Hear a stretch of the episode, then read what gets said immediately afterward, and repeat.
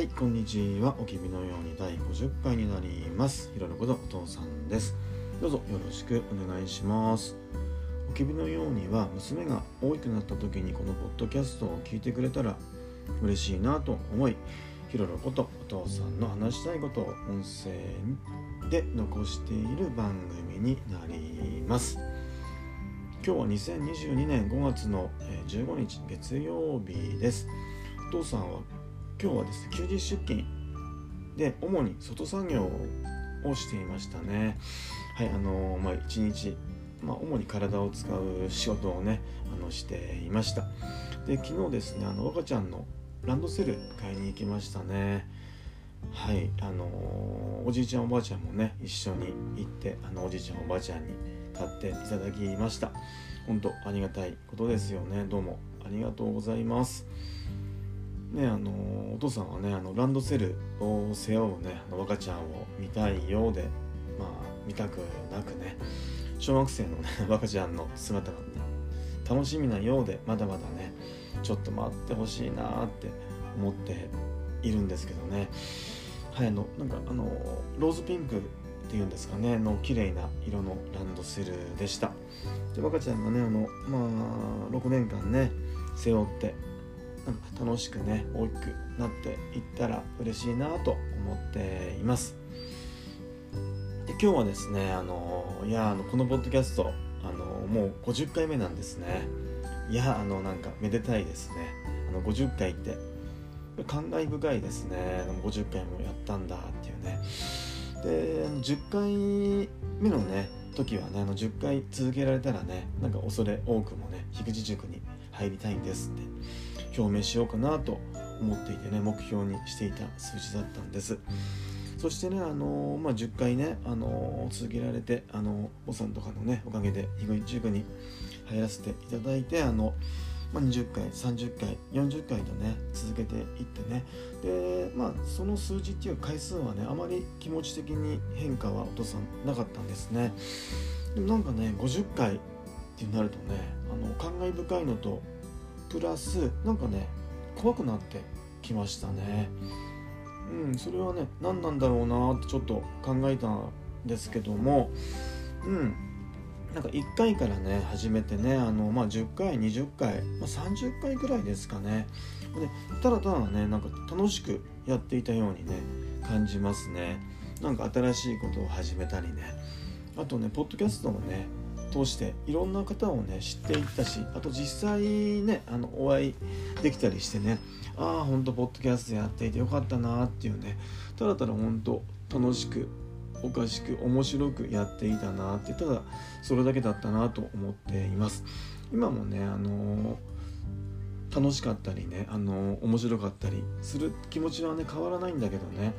うんなんでしょうあの50回っていうね数字をね考えるとなんかお父さんのねこのやっている「まあ、おきびのように」っていうポッドキャストのねクオリティをね少し考えて しまうことがね出てきたんですね。まあなんでしょう単純にねただただ楽しくやっていた頃ととはね違ったちょっと気持ちが出てきてねちょっと怖くなったんですね。これってね何だろうなーってね思ったらねやっぱりなんか欲が出てきたんですかねもしかしたらね。うん。あとなんか他の人とね比較してしまってるんだろうなと思っています。でポッドキャストをね始めてからね、まあ、たくさんの方の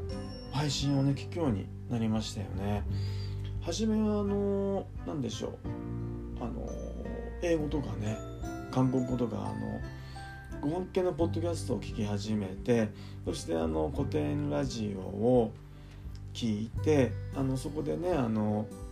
愛の楽曲工房とかあので議事の完全人間ランドが始まってね、まあ、その頃はね何でしょうあのうん大きなコンテンツっていうかねそういうのを聞いてたんですね。で議事の完全人間ランドを聞き始めて、まあ、スポンサーをねやったりしてね。なんだろうな一般の方っていうかあの例えば会社員とか社会人とかあとまあ手仕事をねしてる方とかあとまあ自分のね道を歩んでる人とかねまあ一般の方方ってまああの区切っていいんですかねちょっと分かんないけどもあの人のねあのポッドキャストを聞くようになったんですね。そしたらねあの初めはねあなんかすごいいろんな人がいるなとかねあ面白い人がいいな楽しい人がいいなってそこでねそういったあの一般の人たちとまあね一般の人ってお父さんがまあ思っているようなね人たちとねあのー、実際にあの関わらさせてねいただいてねあ本当に良かったなって思ってるんですけどもでもねその人たちって本当やっぱり魅力的なんですよね。うん、でその人たちとやっぱお父さん自分のことを比べてるのかもしれないですね。うん、だからあの人は何でしょうあんなことをやっているなとか。でねあのこの人は、まあ、編集なんかもねすごく凝ってるなとかね。でお父さんの中でもねあの対談の仕方ってどうやんだろうなとかね。でその対談をしたとしてそれをどうやって配信するんだろうなとかね。そういうのもなんかお父さん知りたいなとかね。お父さんそれもわからないなとか。ぱり思っちゃってるんですよね。だからやっぱり欲が出てきたりやっぱり他の人とやっぱり比較しているんでしょうね。うんそれはお父さんの、まあ、癖っていうかあの性質なのかもしれないですね。うん、でもねあの、まあ、樋口清則さんがねあのもうねよく言っているねとにかくはねあのポッドキャストはねクオリティが低くてもねとにかく続けていくこともう本当それだけなんだよっていうのがね樋口さんとかねあと周さんとかもねあのおっしゃっててね。うんだからあのうんお父さんねこれからもねそのね、クオリティが低くってもとにかく続けていくっていうねことをあのお父さん、あの主にねあの置いてこれからも続けていこうと思うしねそもそもね「おきびのように」っていうポッドキャストはね岡ちゃんのためにね始めただからね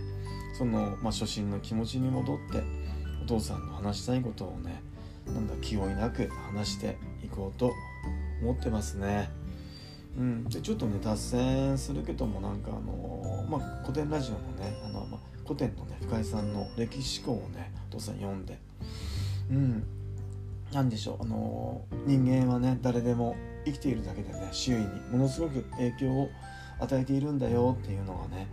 うん、なんか古典ラジオを聴いているだけじゃなくってねこの歴史思考を読んではっきりとやっぱり分かったですねほんと素晴らしい本でしたね。だからねまあなんでしょうお父さんもね